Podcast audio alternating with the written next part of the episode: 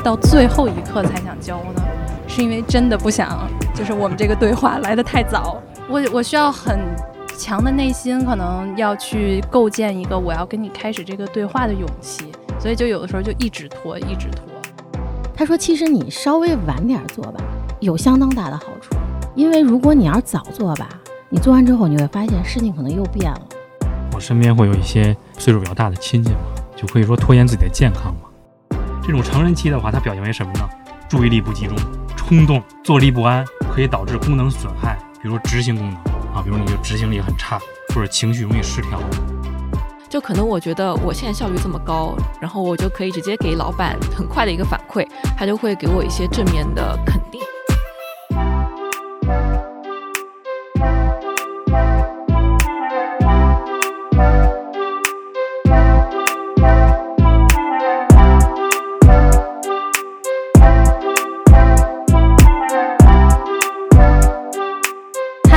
好，欢迎收听公司茶水间，我是妮娜。公司茶水间是由辉瑞联合看理想共同出品的一档职场播客。各位听众一定好奇，一家生物制药公司和一个文化机构，两个南辕北辙的行业，为什么会携手做一个职场播客呢？在我们看来，每个行业都有它的行业壁垒和专业技能，但是呢，职场是一个由人组成的场域，在这个场域里，其实最难解决的问题不是专业问题，而是如何与人相处、与人打交道。无论是哪个行业，想要拥有一个健康愉悦的职场，都需要不断学习和成长。我们这个茶水间呀，将陆续邀请不同的行业打工人一起进来交流经验、收获技能，也一起聊聊八卦。顺便吐槽职场中不合理的现象。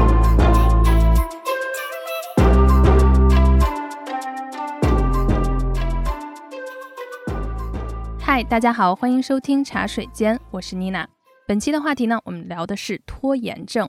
拖延症啊，好像成为了一种现代人的通病，几乎每个人的嘴里一边喊着我的 deadline 要到了，不能再拖了，一边又很难让自己进入状态。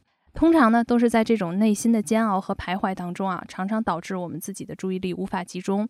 一天工作下来呢，自己是疲惫不堪，效果也却不尽人意。在今天的茶水间，我们来一起聊一聊拖延症到底是因为自身机能的缺陷，还是在拖延背后其实隐藏了被我们忽略的情绪和内在的一个感受？我们一起来看一看啊，到底是谁的错？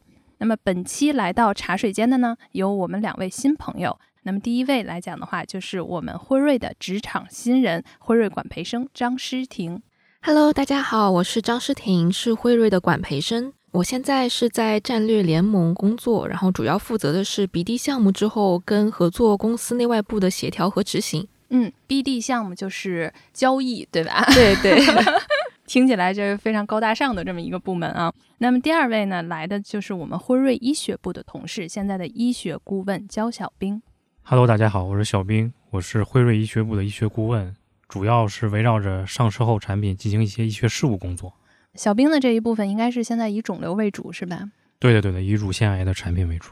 好的，那今天呢，最后出场的依然是我们熟悉的老朋友，就是懂心理的职场教练文文。大家好，我是文文教练，非常开心今天跟大家聊聊拖延和分心的话题哈。那我们既然这期话题是说拖延症和分心。就今天咱们一桌四个人来，我们 坦白一下啊，谁会把自己列为就是我有拖延症，或者我确实是一个拖延症患者？我是，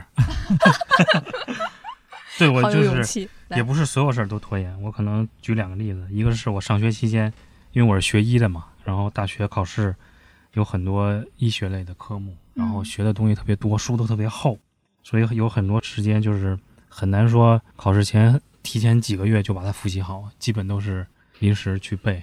我记得是之前上网说，就是你比如说学什么经管、金融的书是这样子的，然后一到医学生的书是那样子的。对对对，医学的书就是堆成山，而且每一本都特别厚，基本上都是熬夜去背。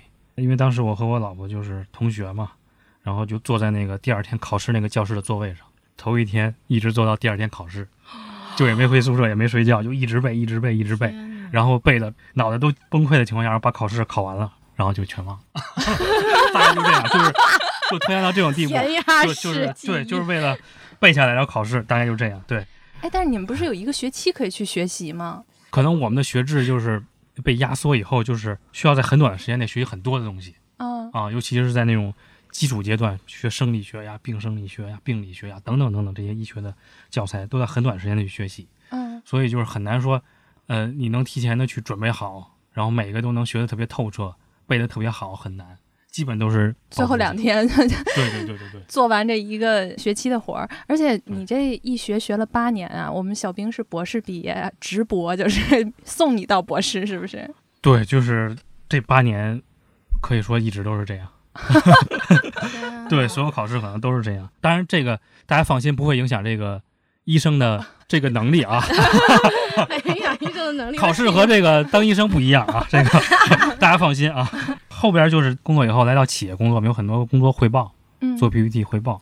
然后我的习惯就是一般最后我一般是到最后一刻，嗯，比如提前一天我才会写那个稿，就每一章怎么讲。不是拖延，这可能我的一个习惯。我觉得到最后一刻我再背，我可能背得更好。这个可能也是之前考试的习惯，就延伸下来的。我我我总觉得好像最后一刻背，我能背得特别好，然后一发挥就能发挥得比较好。提前背的话，可能到那天又忘了，我就怕这样，所以我可能一般到最后一一刻才把这个整个汇报准备完，大概就这样。你发挥的好吗？你自我评定，就最后一刻准备效果其实参差不齐，这个考试也是参差不齐，有时候考得特好，有时候考的都比较差。哎，我我特别想问一下，就是那你在这个准备的过程当中，就是你知道你有那么一个期限嘛，对吧？然后你是计划就是临了，快到那个时间了，然后再去做。那你中间那段时间你是很坦然啊，我就是这种风格，还是你很焦虑啊？最早可能比较焦虑，后来习惯了就比较坦然了，因为就是效果虽然参差不齐，但是大多数还行，我觉得比较好，所以可能这样持续下来以后，愈发就坦然了，就觉得自己能 handle 得了。我跟你说，在工作上交汇报啊，我我就给大家分享一个，就是我近期也是工作上交汇报的这么一个事情。我可能在有一些工作当中是重度拖延症患者啊，都不是一般的轻症，而且我自己啊自诩我给了自己一个特别好听的名字，叫拖延艺术家。怎么那么会贴标签呢？对，因为我我想让自己更理所应当一点儿，你知道吗？更坦然一点。然后我这个报告呢，其实是我们第一季度结束之后嘛，然后大家都分享一下工作的一个进展。因为四月底开始我们就在家办公嘛，然后所以这一次三十多人的这么一个会议，其实就是一个线上的这个组织的。更可以的是什么呢？因为是第一季度嘛，然后我们还邀请了我们在美国的老板参加，所以有一个时差，然后这个时差就定在了就是北京时间早上起来的九点当中，大家一起来汇报一下，就这第一季度大家这个项目啊进度啊分享一下，对吧？取得的成果。之前我领到这个任务的时候，人家项目组通知的特早，大概是是两周之前，因为你毕竟是请到美国的老板嘛，所以人家就是说，嗯，给两周的时间，然后先把你们有一些项目的总结交过来。然后我当时就是交过去嘛，因为项目都是自己做的，然后这个 PPT 其实挺快的就交了，而且一个人也就不到五分钟的发言。我就差不多准备了四到五张 PPT 嘛，等交完了之后，我自己就在想说，嗨，这项目是自己做的，数据又是自己写的，陈述表达这也没什么问题。我一预估一个小时，我肯定能把那个演讲稿写完。因为在家办公嘛，然后七点半起床，稍微就是洗了个脸，刷了个牙，我就坐到电脑面前了。我就说好，我要写我的稿子了。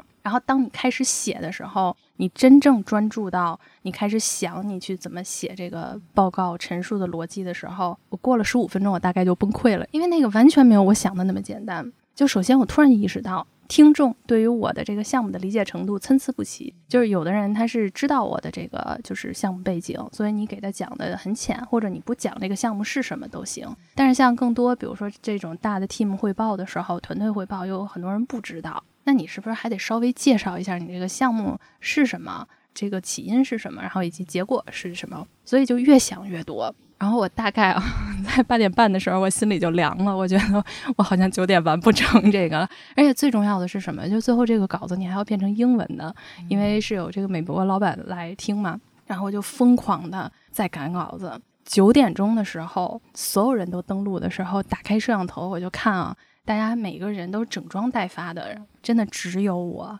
油光满面，脑袋上抓了个揪儿。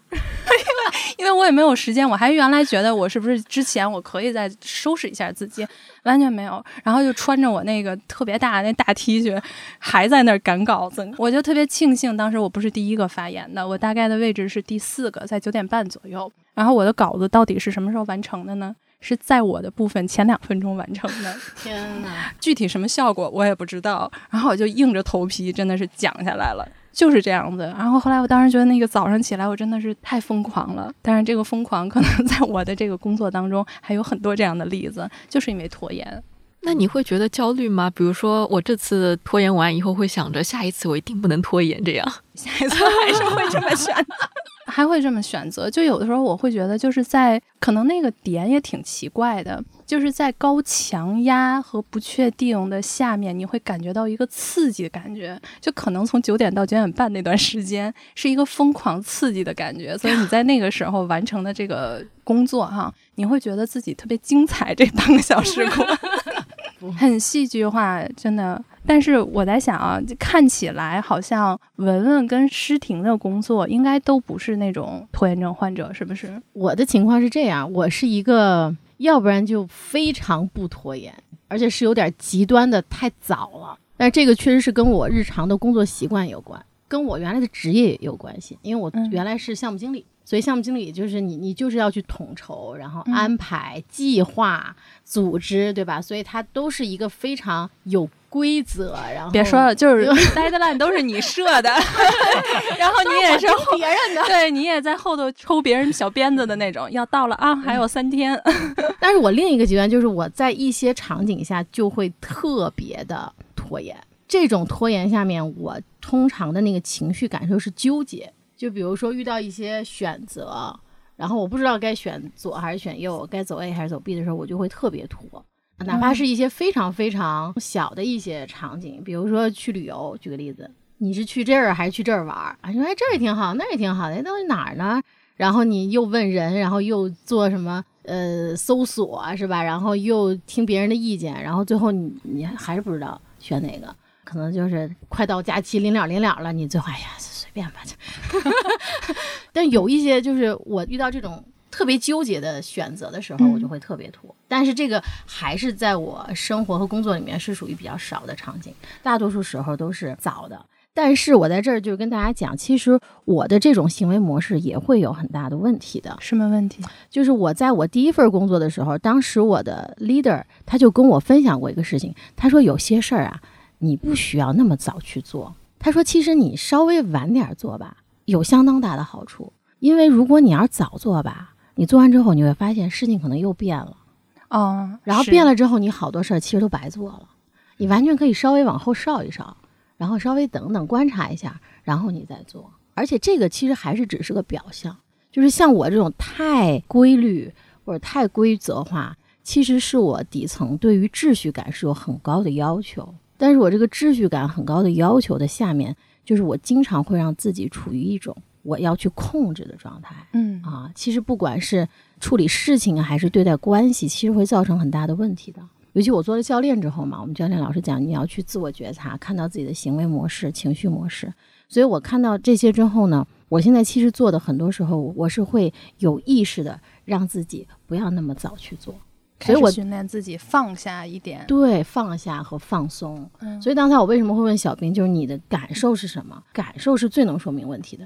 如果你的感受其实是很坦然的话，那其实你已经找到了某种平衡，可能只是一种你找到了一种你适合的行为方式。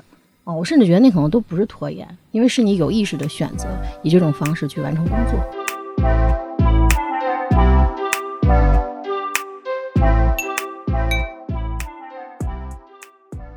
我其实想问问那个诗婷啊，因为诗婷应该是刚加入工作，差不多有九个多月、十个月吧，差不多了吧？嗯，一年多了一点。哦，已经一年多了，是吧？对。然后，那作为一个职场新人，你会在职场上有这种拖延症吗？呃，其实我觉得刚刚文文老师说的，我真的深有同感。就是我个人在呃学习以及工作上，就是几乎是完全不拖延的一个状态。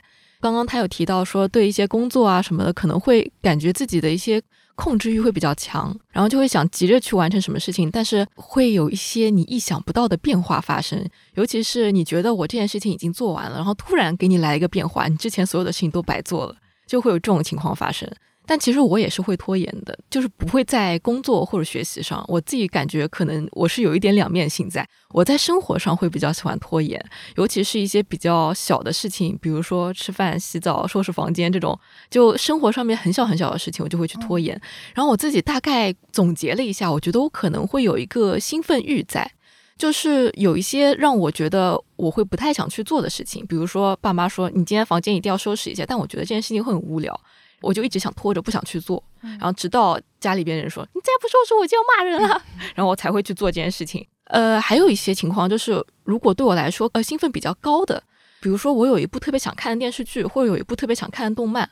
呃，我会很想去看它，然后因为它会给我带来一种很大的满足感。但是呢，我又希望能在一个比较好的时间段，就可能不是在上班路上，或者说下班回家比较累的时候。我希望能在有一段比较漫长的，然后空闲的时间，可以慢慢去享受这段快乐的时光。然后我就可能会一直拖，一直拖，一直拖。就这种情况会经常发生。哎，小兵，你发现了吗？咱们两个对面啊，今天坐的 这两个人，刚才从自白开始，就是工作当中，他们都是井井有条。然后这样子的这个工作的这种管理者啊，然后通常都是在生活当中有一些无能，是不是？拖延都放到工作上了。我觉得这可能是人性的一种平衡，因为我挺理解，就我跟诗婷可能比较像。比如说，我也是。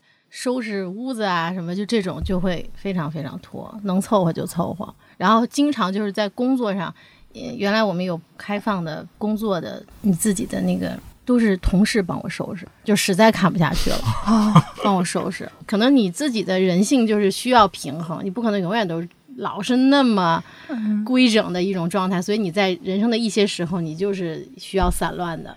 对，那你们属于不如一，我是里外如一，就是工作上我也多，然后生活上我也多。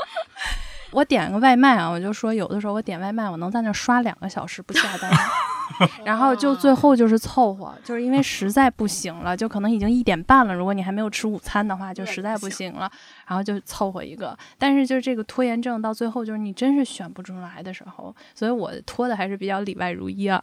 就文文，你要是跟我这样子的这个下属合作，或者你有没有那种经历？你怎么跟我这种拖延症合作？哎，这个我太有发言权了。呃，上一份工作团队里面有一个人，他就是特别典型。然后我跟他其实是经历了一个可能谈不上漫长，但是确实经历了一段时间的磨合期。就是我去感知他他的工作方式是什么。啊，我给你们举一个例子啊，比如说我跟他安排了一个工作。呃，比如做一个方案，我举个例子，然后我会跟他把这个就是交稿的时间，我会跟他说。通常呢，我的预期可能是他在写这个方案的过程当中，他可能需要跟跨部门的人去沟通，可能不光涉及到我们嘛，涉及到跨部门的同事，然后他可能需需要做一些呃搜索啊，是吧？就是所去做一些调查，然后在这个过程当中，他可能会遇到一些问题，然后他可能会跟我讨论，因为我们两个就挨着做。而且我其实时不时能看到他在干什么嘛，因为他坐我边上。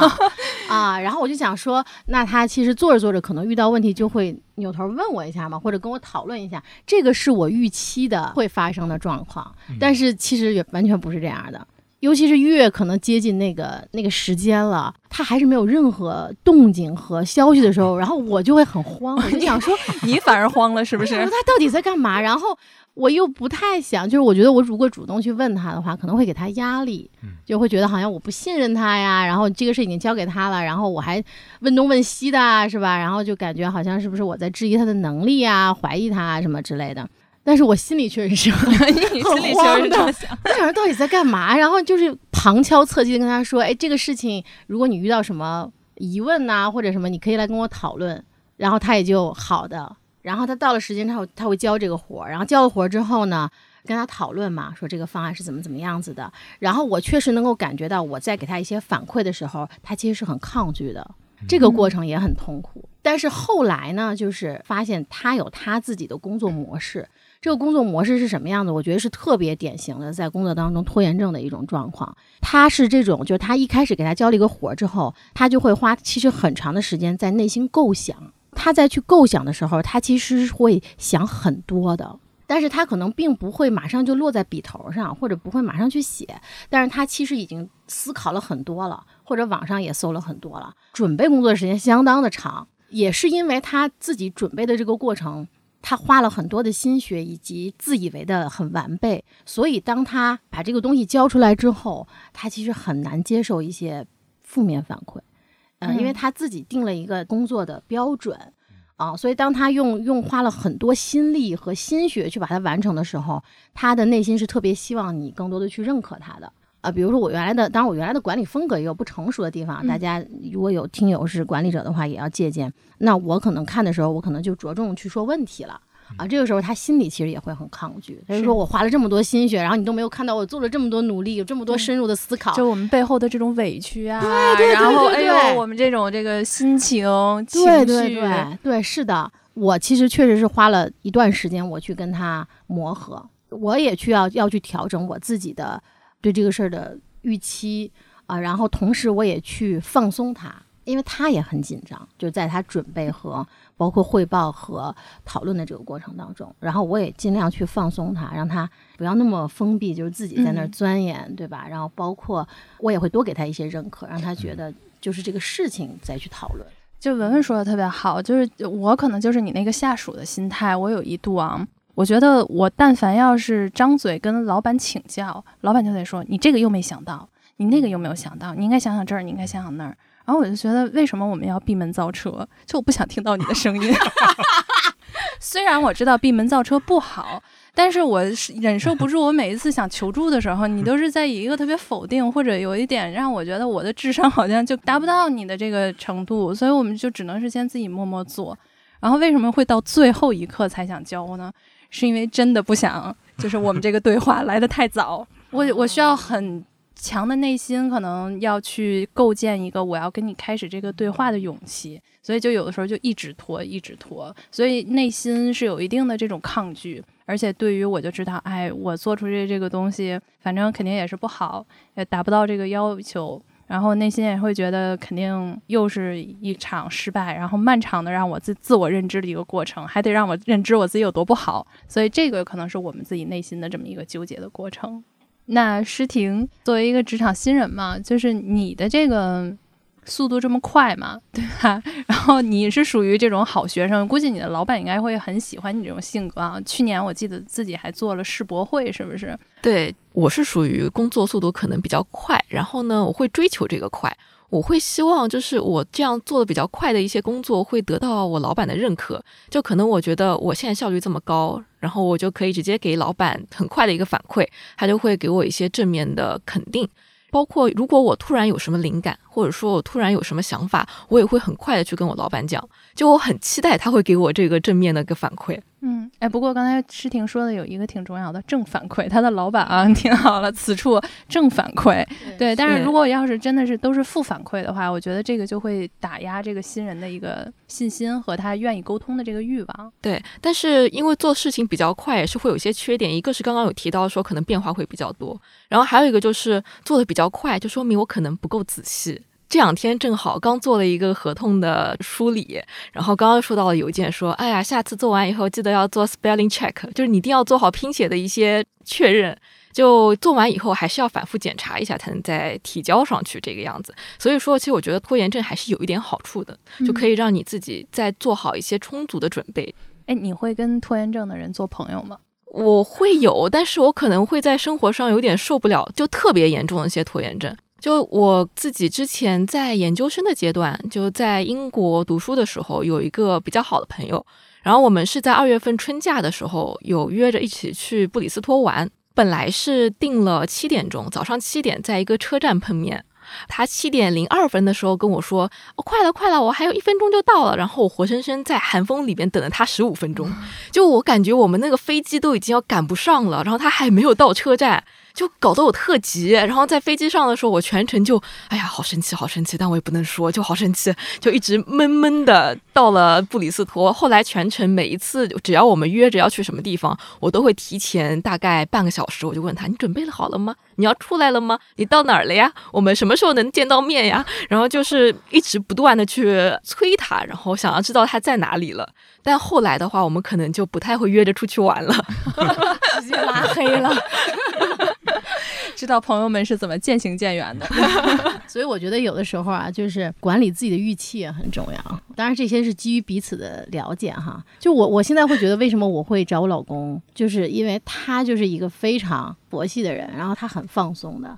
所以其实我的潜意识里面其实是羡慕他那种放松的。但其实有很多这种搭配都是这样子的，嗯，就是一个很严谨的，然后会配一个很。松弛的一种状态，呃，因为差异的这种彼此吸引，当然后发后续也会引发很多矛盾嘛，其实是，但是这个过程当中，其实更多的是你要去看到这个背后，其实有你自己需要去调整的地方。对，刚才正好，其实我跟诗婷比较像是一类风格，呃，妮娜和这个小兵是拖延症的代表哈，然后我们作为这个不典型的同学，然后特别想。采访一下你们，就是如果你们自我剖析一下，就是造成拖延的那个原因，可能都有什么呀？就有，我觉得有时候可能分心会造成拖延，就是有一些其他的事儿，然后造成你无法关注你主要的这个事物。举个例子，比如说早恋当时因为高中阶段就是主要的任务还是学习嘛，为了高考学习嘛，这个早恋就是造成你分心的这个事儿。把这个学习当成主要事物的话，那早恋始终分开你的注意力以后，你就不断的在拖延你的。主要的事儿，最后就复读了嘛，就第一次高考就失败了，然后第二次高考才考上了这个理想的大学。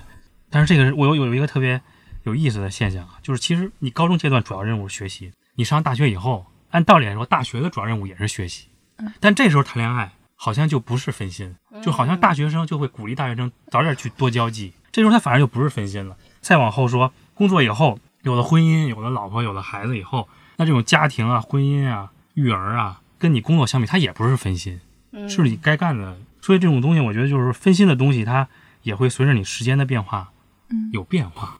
不同的人，他该干事都不一样。比如说我以事业为主，那我主是主要是不是工作，可能婚姻啊这种的。但是有些人是以家庭为主，嗯，那甚至可能工作是他分开他注意力的那一部分了，他的家庭才是他主要事务。所以这个我觉得是一个比较有意思的现象。到最后也是说，不要早恋。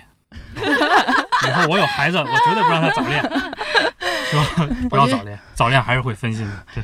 对，这他这一不分心，然后就北大直播了。对，我觉得这个听友应该听到这个部分，就是你即使高考失利了，也不能阻碍你未来直播的道路。对，如果你只要想的话，如果其实照刚才小兵那个说，我我是听到两部分，一部分就是说，确实你在人生不同的阶段，对吧？当然，可能比较典型的就是年龄阶段，是吧？然后你的可能。主要业务聚焦点不一样，对对吧？那你你可能越清晰，你就越不容易把主线给耽误了。但另外就是一点也很重要，就是你人生其实不可能不出现岔路，最重要的是你你发现了，而且还是可以走回来的。对，是的。我觉得我顺着小兵这个说啊，就是嗯，他说的这个分心我特别同意，而且呢，我跟他的分心好像我不知道是不是一类的，我自己属于就是缺少自控力的那种的。我还特意买过一本书，就是前两年大家有没有看到什么豆瓣儿或者就是每个书店里的有一本书叫《自控力》，那本书特别流行，然后都是长居榜单前十。然后有一天我就看到它了，我说：“哎，这是能提供我的自控力啊，提升一下，我得读一读。”我就买了，就是因为缺少自控力，我到现在前言都没看完，太逗了。而且我的这个分心，我不知道大家有没有共鸣，就是前一阵儿。那个一年一度喜剧人大赛嘛，就有一个叫《时间都去哪儿》的那个作品，那个就完全的还原了我们这种自控力、自制力差的人的每天的一个周而复始的一个情况啊。当你工作的情况，哎，但是我们其实聊到现在啊，我们突然我自己会想到，就是在我自己的成长过程当中，我特别能听到，就是大家会说你拖延症，首先你可能就是懒惰的，就是这人特懒。嗯，然后有时候就会像诗婷说的叛逆不听话，然后还有就是说拖延和分心嘛。那如果我们要今天把这四个概念放在一起谈的时候，大家会觉得这之间有什么区别吗？其实是现在很多人都是处于这种状态。就如果我们现在去看大环境的话，就确实诱惑太多了。这个我觉得也是一个需要面对的一种大环境啊，它确实是诱惑太多了。你不是唯一的，爆炸，对你不是唯一 在抵抗这些诱惑的人啊。就是而且这个信息真的是就是无孔不入的，现在的这种状况。但是这个确实也带来一些问题，就比如说人的注意力的这种集中时间的缩短。哎，不是说嘛，现在在电影院里有一个特别常见的景象，就是看着电影然后刷短视频。你经常会看，就是旁边的那个人一直在刷短视频，因为电影太长了，他可能会寻找一些短期的快乐啊。而且有多少电影你是靠刷着短视频看完的？就是短视频就浓缩了一个电影到底它发生了什么，对吧？但是我确实不觉得，就是如果真的要把拖延跟懒惰挂钩起来，有点太严厉了。刚才正好你们两个都提到了拖延，很多时候其实是跟分心有关联的嘛。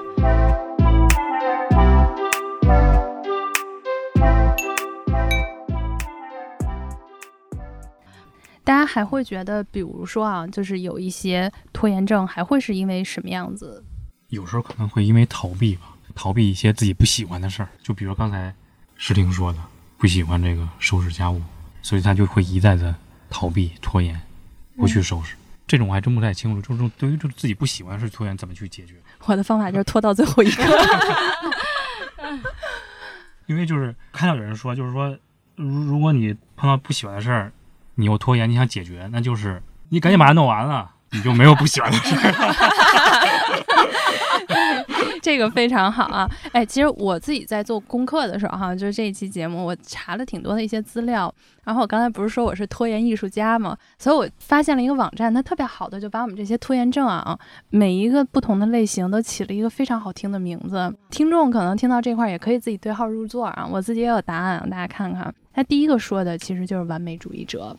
其实是因为过于担心没有办法自己的行动达到自己的期望，所以他就称为自己是完美主义者，所以这样子会产生拖延的这么一个行为。第二类呢叫什么呢？叫梦想家。梦想家这一类的拖延症患者呢，他主要是说蓝图很大，strategy 战略想的层级很高，但他自己特别知道，我一旦开始要干活的时候，我需要干那些特别细碎的那些活儿，然后而且又特别复杂。所以这种梦想家的人，他可能就是说，我想蓝图可以，但是当我在开始做的时候，我又怕他麻烦，所以就是会无穷无尽的去拖这件事情，再去往前走。那么还有一种呢，其实跟诗婷在生活当中的那个拖延是一样的，它叫反叛者，啊，就是我内心特别抗拒做这件事情，所以其实这个是我拖延的一个根源。像我吧，这种的就叫什么呢？危机制造者。他说的是说你比较享受在压力工作下的那个快感和刺激，所以你会对有一些事情啊拖延到最后一刻一秒钟你才会去做，但是你做完了之后，其实你是享受在这个极端急速条件下带来的这种快感的。然后还有一个种呢是杞人忧天类型，就是说由于你害怕或者不确定的事物，就杞人忧天者他不愿意做决定。啊，就有的时候我不知道，文文，比如说我这个旅游啊，或者这种的旅行算不算这样子的？就是挺害怕做这个决定，他需要特别长的时间才能做出这个决策。所以其实这个当时我看到这个文章，他是把这个拖延症患者都安排了一个非常好的人格的角色，所以大家可以自己代入一下啊。但就聊到这块，我们都知道我们自己可能内心会是因为什么东西去拖延。那有没有一些方式，我们今天可以讨论讨论，帮助我们更好的去？排列一些在学习、在工作上面的一些方式方法。我觉得其实关于分心这个事情，它的背后是你的注意力，就是你的注意力到底是在哪。就聊到这儿的话，我觉得其实大部分人的大部分时间，你都是一个专注力比较差的状况。实际上是这样子的，无论是你在说话、沟通的时候，还是你在工作的时候，还是你在听汇报、开会的时候啊，这太多了这种场景。因为我还有一个身份是正念引导师，所以就是我在几年前的时候开始接触了正念，然后我在接触正念之间，就是正念的英文叫 mindfulness，活在当下。你知道你自己的注意力在当下，那你就是正念的。但是因为接触了正念之后，我就越发的能够感知到自己过去是多么的不正念啊！因为你原来压根儿其实就没有意识。其实如果你做一个实验，就非常简单，就是你比如说就给自己一分钟的时间，都不用长。你一分钟的时间，你让自己的注意力专注在比如呼吸上是非常难的，几乎做不到。但这个就是我们的常态。但是也就是因为这是一个常态，所以它其实是可以以及需要被训练的。所以我们讲说正念，它其实是一种能力，包括正念冥想，它的作用就是训练你的注意力啊，训练你的意识。所以就是一方面，大家要知道分心是一个很正常的，大多数人大多数时间都是非常分心的。但是那个核心的差别是什么？核心的差别其实是你到底有没有意识到你在分心。这个其实是差别，以及你意识到了之后，你是不是要选择把它带回来？诗婷这边呢，有没有一些我觉得我也有个经验可以给大家分享一下，尤其是针对刚刚大家听到两类呃拖延症的患者，一类是那种可能会觉得有些事情做起来特别困难，然后难以去执行的，然后还有一类就是对于自己的一些目标可能不是特别明确，又感觉那个目标特别难达到，然后又不敢去做的。呃，我这个方法就是。把一个大目标去拆解成一个个小目标。就我举一个比较小的例子啊，比如说我们读大学的时候，我们大家每个人都要写论文。那我可能一开始一个目标是说我要写一个两千字或者说三千字的论文。我我拿到手以后，我觉得一下子要写到这个论文，我觉得好难，要看好多文献，我觉得很痛苦，不知道怎么去做。那我们这个时候呢，就把这个目标把它一点点拆解下来。比如说，我今天先写一个简单的 introduction，写一个介绍。第二天我再去写一个文献综述，然后文献综述呢，我也可以把它分成各个部分，比如说我这个问题的起因，然后这个问题前人的一些研究，我又把所有的这些大的一些目标，我把它全部拆解开来。当我每天去达成了一个小目标的时候，我给予自己一些正向的反馈。不管是说你是去吃一点你喜欢吃的东西也好，或者说你在内心去夸奖一下自己也好，这样都会给你带来一些成就感，然后会让你觉得自己是很棒的。我自己达成了这个目标是肯定自己的，然后这样循环往复的去给自己一个正向的反馈，其实跟刚刚文文老师提到的那个追求卓越者是蛮相似的，但这样就会给你产生一个正向的循环，帮助你去达成这样子的目标。特别好，因为有的时候我会觉得，就是在我拖延的时候，我自己会有一种错觉，就觉得这个事情特别好，然后我想的也特别好，但是呢，就给自己找一个借口吧，就是说，哎，我当初要做了，我肯定就成了，或者是说我肯定有这个实力。但是我觉得有的时候就会活在这一种错觉的当中，很有可能你真正开始做的时候，你才知道做这件事情有多难。但是你其实一开始做这个的事情的话，你才能够有那种感受力去感知，不是生活的那种旁观者。所以我自己的一个后面在调整，就是我自己这块儿的时候，我觉得不一定适用，因为我开始就对于我这种拖延症患者啊，你让我什么上番茄闹钟，就是做这种时间管理，其实会让我产生一种焦虑状况。尤其是比如说像大家都用的番茄时钟啊，我刚好不容易静下来。啪！那个时钟到了，你知道吗？因为比如说像我这种，我静下来就可能还要十五分钟，番茄时钟二十分钟，再过五分钟响了，五分钟响了，然后我刚静下来，我就会突然啪一下，就就又回去了，你知道吗？然后又开始玩了。然后一开始玩，然后就完了，就又收不回来了。你所以就是不一定说特别好的工作方式或者时间管理方式会让你会很舒服。然后还有那种大家会说啊，你要有计划的去做日程表，然后把你的时间都安排好。我曾经特别努力的做过，嗯，但是我在做完了之后，我就一看到这日程表，我就不想看它，你就更难，你去还要照着它执行。你绝对我不是那种可以把时间一个一个小小格子做出来，然后你照着去做的。我觉得那个对我的心态就是一种折磨，特别拧巴。所以后面我自己就在想，就是我是属于需要在自己精神愉悦的状态之下，嗯，去找到自己的这个注意力。所以呢，后来我就开始会去尝试，就第一就做几件事儿，就是给我的任务不能多，然后我可能在一段时间内，我只能做一到两件特别重要的事情。然后我自己做出排序，就是这个就是我短期内我要达到的目标，不能超过三件。对于我啊，不绝对不能超过三件事情。第二，可能有的时候我会有意识的减少我工作的时间，因为你要是八小时做事儿。那基本上我这一天 就这么一小件事儿，就平均到八个小时里面了。你就会不停的让那些杂事儿，然后来耽误你，对吧？做事之前我得上个洗手间冲个咖啡，然后溜达一圈，再看看花儿。你可能也是，所以我就是说两个小时我就把这件事情做完了。所以你就会避免你所有的那些杂事儿让你分心的一个事情。而且我觉得啊，大家就是拖延症真的不能成为一种借口。我们今天小兵特意帮我们查了一下。就是学术角度来讲，到底怎么定义这个拖延症，对吧？我觉得大家以后也不用当借口了。小兵，要不然读一下，就是从学术真正的拖延症是什么样子？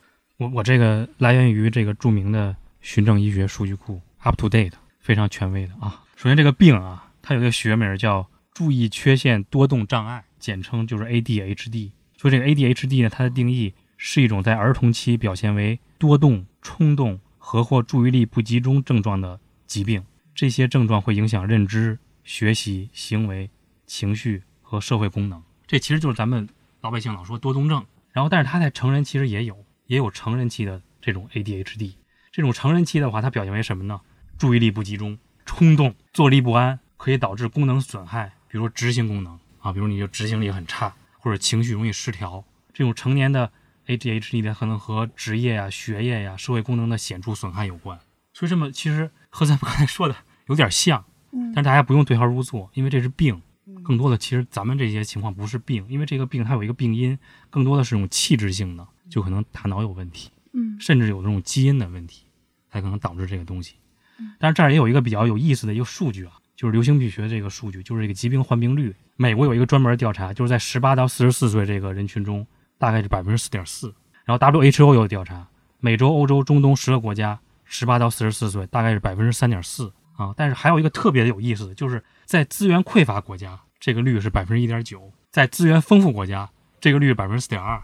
所以这个怎么去理解呢？可能一方面可能也是因为资源匮乏国家它医疗水平比较差，诊断不出这个病，有这方面可能；还有一方面就是说诱惑，分心的东西少。对对，资源匮乏可能就是主要就是生存，没有什么诱惑，它可能就没有这个病。这个资源丰富的，像这个是吧？一些发达国家，他诱惑太多了，天天干这个干那个那个。他就容易分心，就像文文刚才说的，为什么说近代人，比如说每多多长时间，你的注意力就会少？那不是也是因为社会发展诱惑太多？我觉得从小的时候，我的学习上就特别能见证这个。我不知道大家的班里头有没有那种学霸，每天上课就一根笔，他他们所有的文具就是一根笔，然后拿着这根笔就是一个纸，然后就算一算，这个答案就出来了。像我这种上学就是学渣，我有成套的西瓜太郎的西瓜太郎的铅笔盒，然后里面所有东西都是成套的。然后小的时候我记得还有那个就是香港买回来的那些米奇这些所有东西，然后书包要是怪物大学的，我跟你说本上还有贴画那种，你自己还可以选择贴。所以老师在上讲课的时候，我就在想我要怎么装饰我的本儿。现在比较流行啊，叫做手账。我可能那个就是小的时候比较小，就是因为诱惑太。多对对，我觉得所以这个病它先天基因也有关系，后天诱惑也有关系。嗯，所以最重要还是像文文老师刚才说，要自知，对，自知自己的问题去解决是最重要的。嗯，而且我觉得也不一定真的是负面影响，就是像刚才说的，文文说创造力，我觉得是一个，就我觉得拖延症它不一定是负面的，像刚才文文说。就是有创造力，对吧？你看现在我做的有一些工作，我老觉得我自己是艺术家，对吧？就可能源于我 小的时候贴贴画呀，有关系。对，可能会有关系。然后还有另外一部分，我前一阵儿看那个 B 站的叫，但是还有书籍。然后他等到做翻译的那个老师出来的时候，啊，我觉得他有一句话特别舒缓我的内心。他说他的这个拖延都是以年为单位，因为他是文字翻译工作者。然后他说，当他拖第一本书的时候，他大概拖到出版时间一年以后了，他再也不着急了，因为他就说，哦，我终于有一个一本书就是翻译，我能拖过一年了，那我以后就没什么可着急的事情了。但他拖完了之后，他会说，那为什么我会选择翻这本书而不是翻那本书？就是有的时候他就会说，因为你在做一个重要的排序。你内心里头肯定会觉得，为什么你会在这个做重要的事情的时候，你就会把人生清单里头把它提出来？所以我觉得有的时候拖延症也是帮助我们去做了很好的一个排序的功能。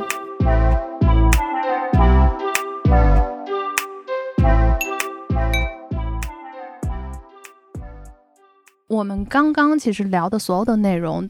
其实，在工作或者学习上，都是有一个明确的时间节点，它就叫 deadline，是我们的死线。就到那一刻，其实你还是要交论文，你要毕业，你要把工作的这个结果做交付。但其实后来我们在看的时候，我发现就是在人生当中，有些事情是没有 deadline 的。比如说，你自己想学一个新的语言。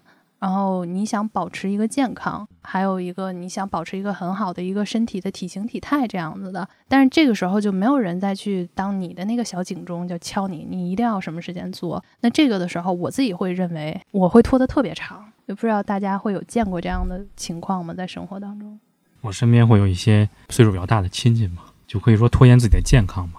岁数比较大的亲戚，他有些不舒服以后，他会首先是忍，对他不会。呃，去医院看他们，一方面可能觉得就是怕查出问题，然后另一方面觉得无所谓啊，因为那老一辈人可能就是这样，就是忍忍可能就过去了，他们有这种心态。但是会有一些情况，就是出现一些症状以后，忍忍忍忍到最后就是一个比较严重的一个疾病，可能就也没法挽回了。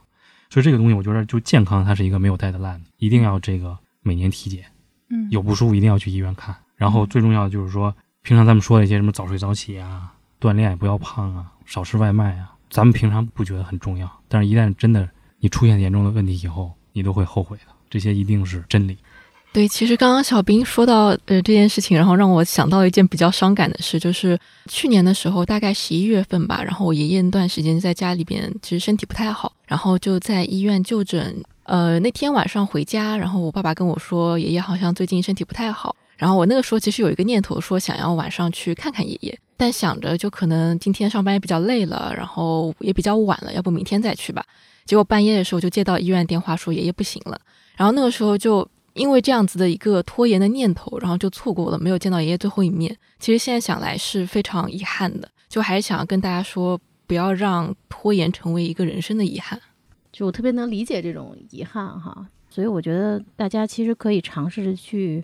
感知一下你现在的生活和工作当中，就是有哪些事儿是你其实一直想做，然后可能一直没有开始去做的。当然，还有一个就是你也可以去问自己，就是你现在生活当中有哪些事情是凑合的啊？就其实你一直想希望它能够更好，但是你一直觉得，哎，就这样吧，就是凑凑合合就得了的这种，你也可以把它梳理一下，感知一下。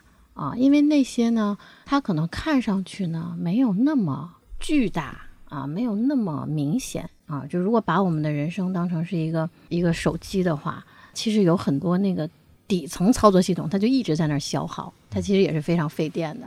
你你还不如你就把它给关了。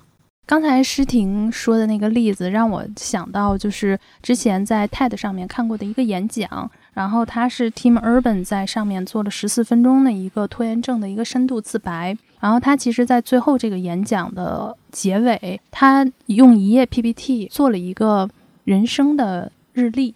然后他就说，假如一个人可以活到九十岁，你每一周呃是一个小格子，其实这个格子你一页 PPT 就能放下了。然后他就说，当你去拖延的时候，其实你的日历上面就会是空白的。然后你一直拖延，你的人生日历就是空白。然后他就说，其实你这么算下来的话，因为我们现在年纪也到这儿了，你就可以先看一看，真的定期的审视你自己的人生日历，是不是因为拖延，它就是一个星期一个星期的都是白纸一张。然后到最后你去回忆的时候，其实你是你自己生活的旁观者，你完全没有参与到你的生活中来。所以我觉得这个我还是挺触动的。所以也是说，可以在本期节目之后吧，大家如果真的是发现自己内心的一些纠结，然后发现自己的一些情绪和自己逃避的那个东西，还是要敢于的去做行动，然后真正的去达到自己内心和生活的这么一个平衡。那到最后，大家有什么关于拖延症的一些很好的一些书籍或者一些作品可以分享给大家的吗？我跟大家推荐一个 TED 的演讲，它是关于讲那个专注力的。嗯，大家可以去搜索一下，有一个叫“专注力不够，试试冥想吧”，挺短的，也就十分钟左右，大家可以去听一听。因为这个正念冥想还是到现在坚持了几年了嘛，它是极大的。改变了我的生命状态的，所以我其实特别特别的推荐，而且它没有任何门槛，任何人在任何时候都可以开始，非常非常好，所以推荐大家可以去听一下。嗯，我也想给大家推荐一本书吧，但这本书它其实不完全是跟拖延症相关的。呃，这本书的名字叫《抱住棒棒的自己》，然后它是一本跟心理相关的书，但是它是以漫画的形式，就会给大家描绘各种各样的一些心理上面的场景。然后这也是武志红一个心理专家推荐的。今天聊了很多拖延症相关的内容，就可能会给大家一些压力，就觉得拖延症是不是我们现在非要去改变的一件事情？但大家其实可以跟刚刚我们文文老师说的一样，就再去审视一下自己，看看我们这个拖延症到底是由什么带来的，然后先去接受自己，包容自己，再看我这个现在的现状是不是真的要去改变，还是说我现在这样其实就已经达到了我目前的一个平衡，就找到一个自己最喜欢的方式来生活。我推荐一本，就是叫《任务就要按时完成》，是一个。这个这个名儿是吧？很很接地气，是一个日本作家写的，然后在豆瓣也分也挺高，八点二分。这个内容大家也可以猜到，就是教大家怎么按时完成任务，教大家一些方法，把咱们该完成的任务完成，然后可以拖的可以，其实也可以拖一拖，和自己和解。好的，那感谢大家今天来到茶水间啊，然后也希望听完本期节目的听众可以从今天开始不再是生活的旁观者，那么能够勇敢面对自己拖延背后的一些情绪感受，在改善拖延症的时候啊，没有最好的办法，只有最适合自己的，所以大家只要不断滋养自己的精神花园，我们相信啊，我们的生活终将会获得美妙的。那也欢迎大家在评论区和我们分享你的故事，或者你面对拖延症的办法。我们下期再见，拜拜，拜拜，下期见。